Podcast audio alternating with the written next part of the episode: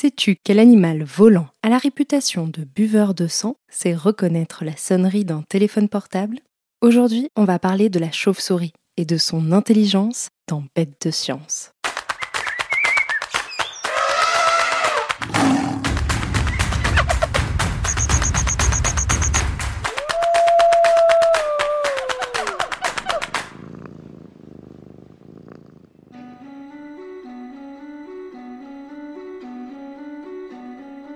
Parmi toutes les créatures auréolées de mystère, la chauve-souris a depuis toujours une place un peu particulière.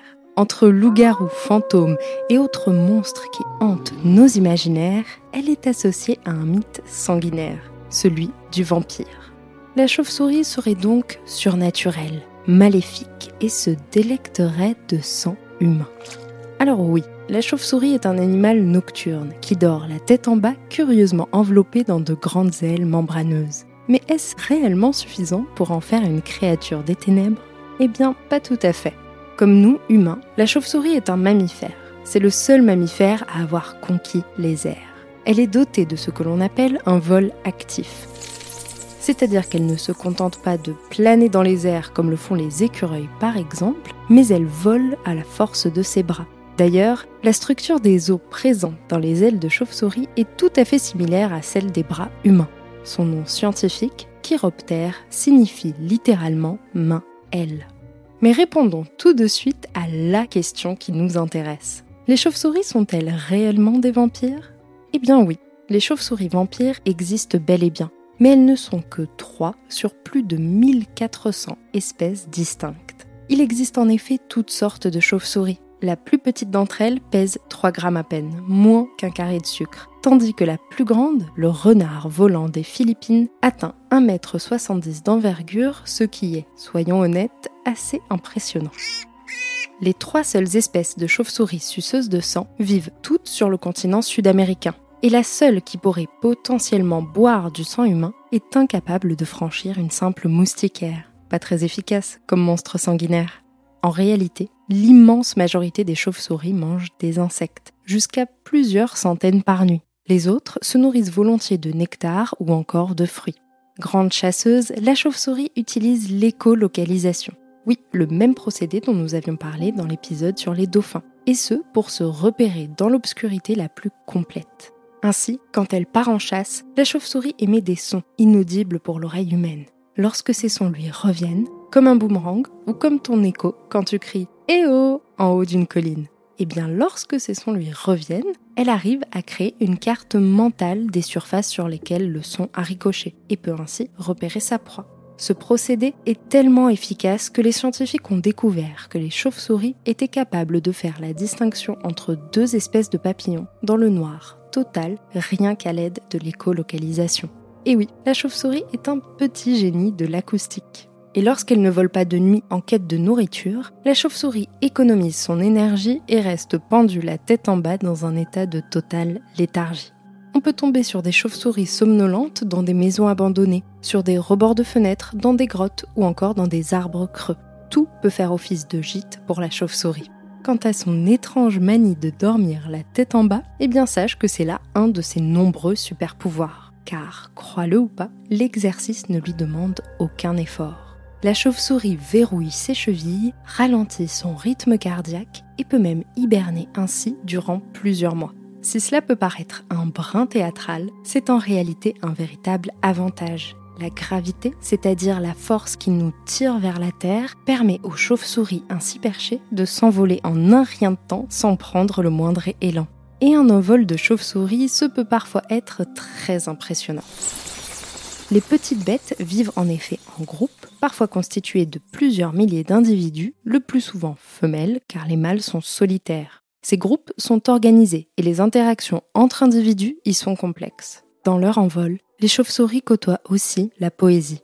Le baobab, majestueux arbre tropical à l'apparence immuable, est plus fragile qu'il n'en a l'air. Une nuit par an et une nuit par an seulement, les fleurs de baobab fleurissent. C'est alors la ruée pour les chauves-souris avides de nectar odorant. Dans leur joyeux festin nocturne, les chiroptères répandent le pollen des baobabs aux alentours et ainsi, en une nuit tous les 365 jours, permettent aux immenses baobabs de continuer à pousser sous le soleil. Le lien tissé entre l'animal et le végétal est si fort que les chercheurs parlent de coévolution.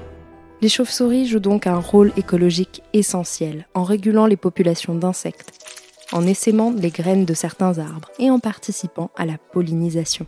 Elles sont cependant mises en danger par les activités humaines et nombre d'espèces sont aujourd'hui protégées pour tenter de sauvegarder cet animal complexe, essentiel à la survie de nombreux écosystèmes. Ainsi, en dépit de sa réputation de buveuse de sang maléfique, la chauve-souris est un animal étonnant, doté d'une vie sociale complexe et pleine d'intelligence. Pour le comprendre, nous allons faire un tour en forêt. Et tu l'auras compris, pour espérer pouvoir observer une chauve-souris, notre expédition aura lieu de nuit.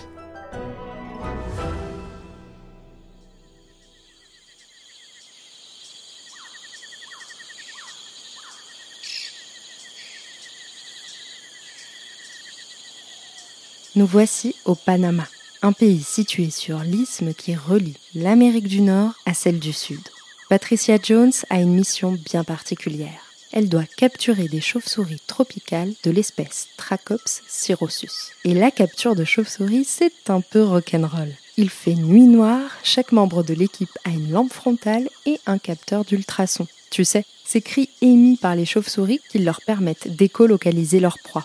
Heureusement, les chauves-souris que l'on cherche sont un peu particulières. Elles ont déjà été capturées par l'équipe il y a 4 ans et ont été dotées de puces, de petits appareils légers qui nous permettent d'obtenir leurs coordonnées GPS. Nous les avons donc suivies à la trace et de grands filets ont été installés pour les capturer et les étudier à nouveau. Car il y a 4 ans donc, l'équipe de Patricia Jones et de May Dixon a entraîné ces chauves-souris à reconnaître une sonnerie de téléphone portable.